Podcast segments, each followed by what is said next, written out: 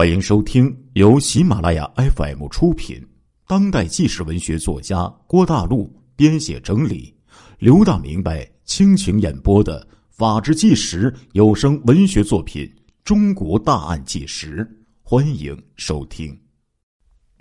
认定了死亡的歹徒就是田园，警方迅速出击，就把孙海波给抓住了。孙海波比田园。大了四岁，今年三十岁，是鹤岗市的工农区的人。根据其他线索汇集，除了孙海波以外，田园经常和弟弟田宇以及一个叫做严文宇的家伙混在一起。警方也将这两个人给抓获了。田宇二十四岁，严文宇呢二十五岁，这两个人都是鹤岗。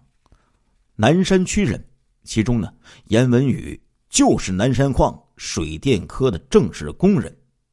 这三个人都有进公安局的经历，人人呢对付警方那什么满清十大酷刑，那都有办法啊。警方首先突审年纪最大的孙海波。警方问：“孙海波，鹤岗南山矿那个案子，是不是你干的？”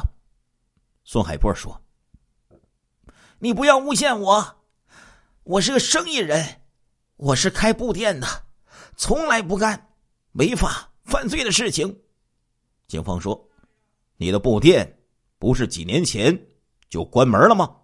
你这几年靠什么生活？听说你九三年还买了一辆摩托车，你的钱从哪里来的？我问你，九一年。”抢劫储蓄所是不是你和田园干的？孙海波说：“不是，那是那几个傻逼储蓄员认错人了，害得我蹲了几天，在收身所，我还被牢头打伤了。这事儿我还要告你们呢。”警方说：“你告谁？你和田园在一起混的最多。田园抢劫南山矿被打死了，你知道吗？”孙海波说：“那田园是田园，我是我。田园抢劫关我什么事儿啊？你审了我几次，也算认识了。难道你警察大爷杀了人，你还要抓我去枪毙吗？”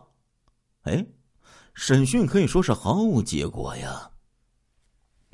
警方又审讯另一名匪徒严文宇，这严文宇也不是善茬，和警方侃侃而谈呢。警方问。严文宇，交代你和田园都做了什么坏事儿严文宇说：“什么坏事儿啊？我和田园就是狗肉朋友，吃吃喝喝而已，什么都没做过。”警方说：“你不要在这里装好人，我们查过你了，打架斗殴、上班缺勤、看黄色录像，你什么没做过？你们矿上有几次都要处分你。”严文宇说：“那是以前了，我现在都改了。我可是南山矿正式职工，国家正式职工。”警方说：“哼，你说什么？你看看你这个德行，你还都改了？我问你，你不是在南山矿工作吗？你好朋友田园抢了南山矿，还被打死了，你敢说你一点都不知道吗？”严文宇说。我真不知道，警官，我一个月多前呢，在矿里办了停薪留职，我要去韩国打工了。警方说：“哼，你要去韩国打工，那我们怎么能够捉得住你？你骗谁？你赶快交代你和田园做的事情。”严文宇说：“警官，冤枉冤枉啊！我们什么都没做过呀。”我真的是停薪留职了，我真的要去韩国。几句话之后，这个严文宇呀，戴着手铐躺在地上直打滚儿。冤枉啊！公安局冤枉人！我什么都没做过，他们栽赃我。公安局冤枉人呢！哎，严文宇撒泼耍赖，审讯呢没有办法进行了。至于田宇。警方二十四号才捉住了他。被捕之后，这个田宇一口咬定对哥哥田园的事情一概不知，其他什么都不说，也不承认哥哥手臂上有纹身。面对这三个强硬的家伙呀，警方一时也是无可奈何。负责审讯的民警认为，这几个人都是几进几出公安局的，凡审讯的经验丰富。如果他们真的做了南山矿的案子，肯定就会被枪毙呀，自然呢就不可能随便的交代了。无奈之下，警方决定转移突破口，了解背景经过。这时候发现呢，田园和弟弟田宇并不是什么好人，但是他们的老爸田玉山呢，口碑却不错。是一个善良的老工人。警方就决定啊，从这个田玉山这一块作为突破口。这时候呢，他警方啊反复就跟这个田玉山做工作，说了这几个人滔天的罪恶，要求老人进行帮助。田玉山考虑再三，终于交代了。他们兄弟两个人呐，行动诡秘，什么事儿都瞒着我。有一次啊，我听到他们聊天儿，说是在文化路附近租了一个房子，我就很奇怪呀。文化路离家也不远，干嘛在那里租一个房子呀？现在你们这么一说，我想啊。那个房子呀，肯定是他们用来放赃物的呀。田玉山还介绍说，儿子身上确实有纹身，左眼皮和常人也明显不同，而且还有一颗假牙。警方极为欣喜，立即就赶赴文化路的出租屋。结果呀，警方到现场一查，吓了一跳啊！这间不大的民房里，警方可以说是超出了一个军火库。单单枪支就有九支，双筒的立管截短猎枪一支，五连发的猎枪两支，连口连发的小口径半自动步枪一支，自制钢珠手枪一支，双管的小口径的发令枪一支，五四式的手枪三支。弹匣内子弹十八发，十二号加零弹四十枚，瞄准镜一具，日本三八式刺刀一把，警徽一枚，五四式手枪子弹十七发，无烟的猎枪药一桶，以及上百枚子弹和弹壳啊！狡猾的严文宇听说警察去抄出租屋了。知道事情不妙，立刻举手说：“我我我我投降，我要立功。”严文宇就说了：“南山矿的案子的确是我们四个做的，我们的头是孙海波。”警方说：“那你们的车是从什么地方搞来的？”严文宇说：“抢的。当天孙海波租了一辆车，开到郊区。”我们制服了那个姓房的司机，一枪就把他给打死了，尸体丢到气校后面的一个马葫芦里面了。马葫芦啊，东北方言是指那个下水道的意思。警方说：“你们还干了什么？”严文宇说：“案子前十一天，也就是一月十七号，我们当时租了一辆车，准备杀了司机抢车。”我们把司机骗到了郊区，那个司机很聪明。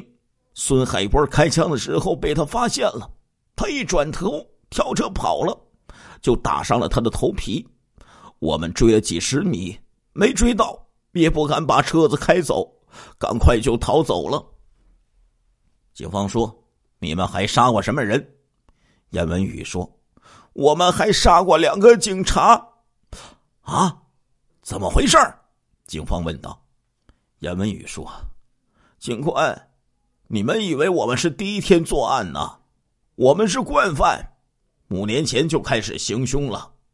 当时孙海波说没枪干不了大案子，就要想法搞枪。他认识工商派出所一个民警，叫做高连国，经常带着枪回家。我跟你说，警官，孙海波这个人很厉害，他为了搞这把枪。盯了高连国整整三个月，把一切搞清楚，这才动手。一九九零年十二月十九号那天晚上，孙海波和田园就把高连国骗出来，趁他不备，一刀就给捅死了，然后将尸体给扔到河里了，抢到了一支五四式的手枪。当时啊，我还没有和他们一块干呢。孙海波杀了警察以后。他说和这个警察认识，暂时不能作案，于是就等了一年。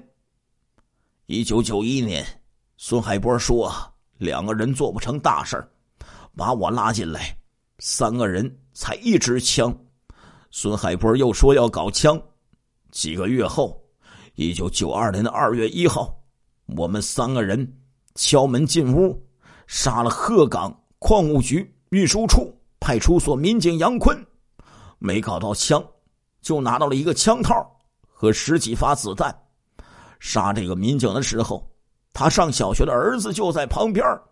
孙海波怕他哭喊，就把他儿子也给捅死了。警方说：“那你们抢南山矿，为什么不用那把五四式的手枪呢？”严文宇说：“一九九一年一月二十五号。”持枪抢劫小金鹤储蓄所也是我们做的，但是没有得手。抢小金鹤储蓄所的时候，孙海波用那把枪开了一枪，他说这枪不能再用了。通过弹道能够发现是高连国的枪，而高连国和他认识，这条线索咬着他，在孙海波的这个指挥下。我们又偷了两支猎枪，去抢了大路矿。我记得那是一九九二年十二月十四号，我和孙海波、田园拿着手枪和猎枪，冲到了大路矿，抢走了十八万的工资款。严文宇又说，孙海波拿着这笔钱去黑枪基地吉林辉南县买了几支猎枪。还有小口径的步枪，还有钢珠枪，准备做大案。我不是在南山煤矿工作吗？我知道过年的时候，这时候工资款最多，有接近二百万元。我就把这个事儿和孙海波说了。孙海波知道煤矿有十几个经警值班，我们三个人怕是对付不了，又把他弟弟田宇就给拉进来了。警方说：“那你们所作所为，都是孙海波规划的吗？他一个开布店的，能有这么大的能耐吗？”严文宇接下来说：“警官，我跟你说，孙海波这家伙不是一般人，他很厉害。之前我们没有人会开车，只能打车逃走。孙海波说，万一打不到车，就很危险。他掏出三千块钱。”让我去学了驾驶，还办了驾照，就是为了将来逃亡用的。还有，我们不是决定要去抢南山矿吗？他说我在矿里工作，警察可能会怀疑到我。我说南山矿几千个人，警察哪里能够发现我呢？就算发现我，我咬定不知道，他们又能怎么样啊？那孙海波说，凡事要小心。作案前一个多月，他让我就办了停停薪留职手续，装作去韩国打工。其实他安排我住到文化路那个房子里，一步也不许出去。每天吃饭都是他送的。作案前，孙海波又画了南山矿保卫科的地图，跟我们反复研究，做好分工。他要求我们七秒钟之内必须搞定。所有的刑警，七分钟内必须拿着钱逃走。我们在屋里反复练习过，基本上达到那个水平了，他这才下令动手的。人证物证俱全，孙海波和田宇无从抵赖，先后承认了罪行。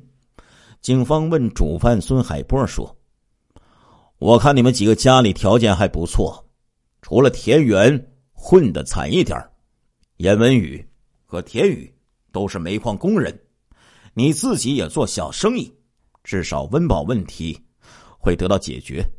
你们干嘛要做这种掉脑袋的事情？”孙海波就说：“温饱算个屁呀！你看咱们鹤岗街上有钱的老板有多少？这些孙子有几个是做合法生意的？合法生意哪能？”来这么多钱，我有一个邻居，是我小学同桌，这家伙大字不识几个，还缺心眼儿，狗屁不通。